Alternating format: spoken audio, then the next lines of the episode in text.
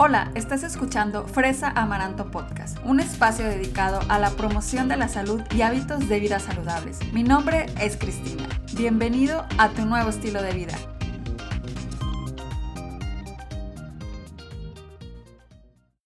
Hola, bienvenidos al episodio número 49 de Fresa Amaranto Podcast. Hoy te voy a platicar de un libro que me gustó mucho, que leí recientemente y se llama Atomic Habits o Hábitos Atómicos en español. La verdad es que cuando terminé de leer este libro me di cuenta que el implementar nuevos hábitos en nuestra vida está al alcance de nuestras manos y sobre todo de la determinación que tengamos para lograrlo. Y es por eso que yo dije quiero compartirles a todos ustedes lo que aprendí, lo que me gustó de este libro y espero que te animes a leerlo después de esta reseña que te voy a dar el día de hoy. Pues te cuento principalmente, o sea, ¿quién escribió este libro? Eh, el autor se llama James Clear y básicamente la base de este libro es sobre cómo podemos a través de pequeños hábitos, y por eso de ahí el título del libro, hábitos atómicos, porque son pequeñas cositas que podemos nosotros hacer, y cómo a través de esos cambios en esos pequeños hábitos nuestra vida puede cambiar y puede mejorar. Y principalmente James Clear nos explica cómo varios factores, desde nuestra mentalidad, pasando por el ambiente y hasta por nuestra genética, influyen en la manera en que nos comportamos. Y también nos enseña cómo podemos hacer esos cambios y transformarlos en hábitos. Y básicamente, eh, para empezar nosotros a crear estos hábitos atómicos, nos habla sobre cuatro principios, que es básicamente como de lo que gira alrededor este libro.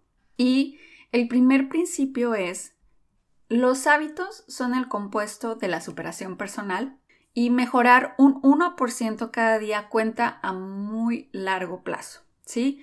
Aquí habla principalmente de celebrar los logros que tenemos, por muy pequeños que sean, y estar contentos de que lo hicimos, porque muchas veces nosotros decimos, ay, eso, eso que, o sea, no, pues, no, no, no cuenta nada, o sea, porque no ves el cambio grande, sino que estás viendo nada más un pequeño paso, pero en realidad lo que él dice es que nosotros debemos de estar orgullosos y felices de que estamos un paso adelante hacia el hábito que nosotros queremos cambiar, queremos mejorar. Y básicamente aquí es donde también explica la, pues la filosofía de los hábitos atómicos.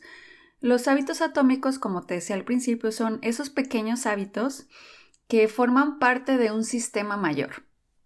Y así como los átomos, que son los grandes bloques que forman las moléculas, los hábitos atómicos son los bloques que construyen increíbles resultados. Y por eso es tan importante que nosotros festejemos y celebremos que estamos cumpliendo pequeños pasos para lograr ese objetivo más grande que estamos queriendo cambiar y que tenemos en mente. Y el segundo principio se refiere a que si quieren mejores resultados, entonces nos olvidemos de establecer objetivos o metas y que mejor nos concentremos en construir un sistema. ¿Y a qué se refiere él con esto? Se refiere básicamente a que cuando nosotros establecemos objetivos específicos en nuestra vida. Por ejemplo, cuando dices, cuando logre bajar de peso, entonces voy a ser feliz, ¿no? Eso es, eso es básicamente el objetivo, que es bajar de peso. Pero aquí a lo que él se refiere es que con este tipo de pensamiento lo que se obtiene es que aplacemos nuestra felicidad hasta que logremos el objetivo, pues grande, ¿no? Principal, que es bajar de peso. Pero lo que pasa es que cuando nosotros solo establecemos objetivos, hace que nuestra interpretación de las cosas sea buena o mala. O sea, si no bajaste de peso, lo hiciste mal, ¿no? Y si sí bajaste de peso, pues deberías de estar feliz porque lo lograste.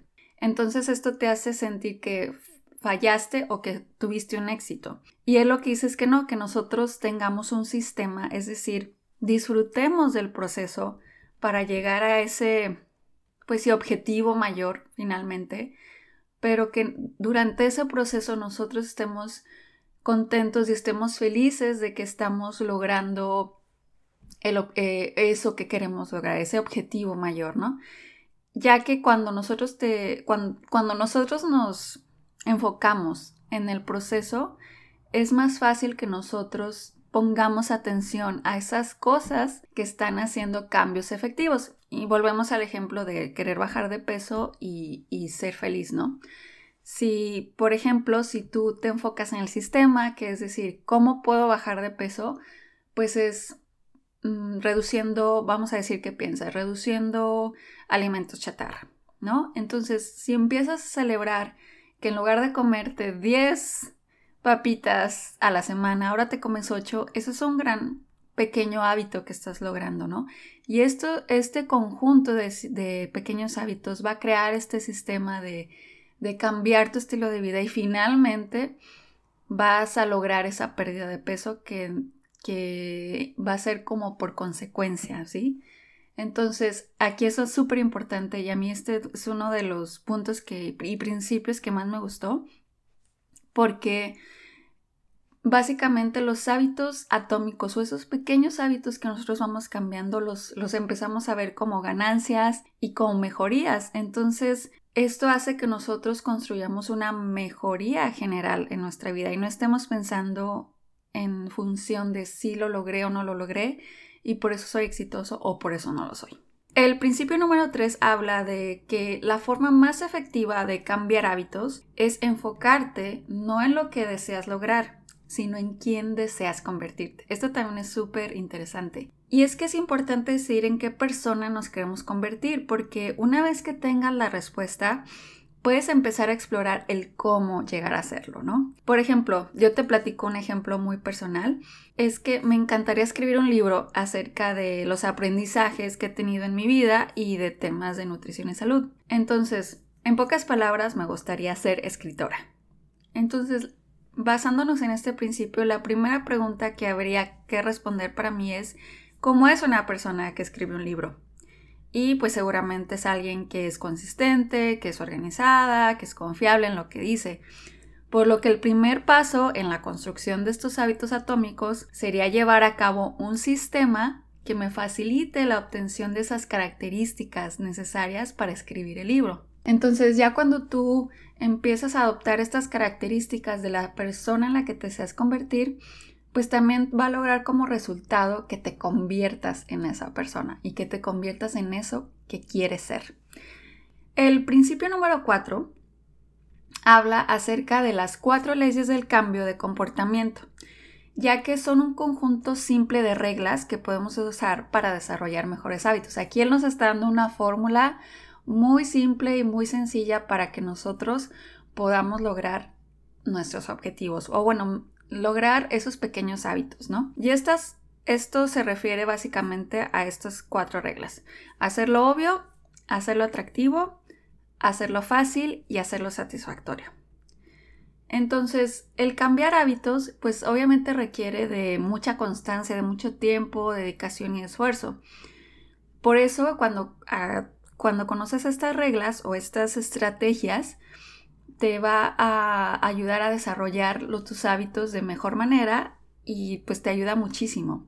Entonces te voy a ir poniendo ejemplos para que vayamos entendiendo a qué se refiere con estas cuatro reglas. Y la primera es hacerlo obvio. Y básicamente pues la idea aquí es simple, ¿no? O sea, si quieres recordar tu hábito, haz obvio que lo harás. Entonces debes de crear un plan que haga que el hábito sea concreto y que esté diseñado para que se adapte a tu entorno, que esto es muy importante, para que definitivamente recuerdes que lo tienes que hacer. Y te doy un ejemplo. Si quieres ir al gimnasio y después del trabajo, ¿no? De 5 a 6, eso estás diciendo que es un plan concreto. O sea, estás diciendo, eh, quiero ir al gimnasio y dices el nombre de tu gimnasio y voy a ir de 5 a 6 de la tarde. Eso es hacerlo obvio, ¿no? O sea, que estás diciendo exactamente lo que quieres hacer.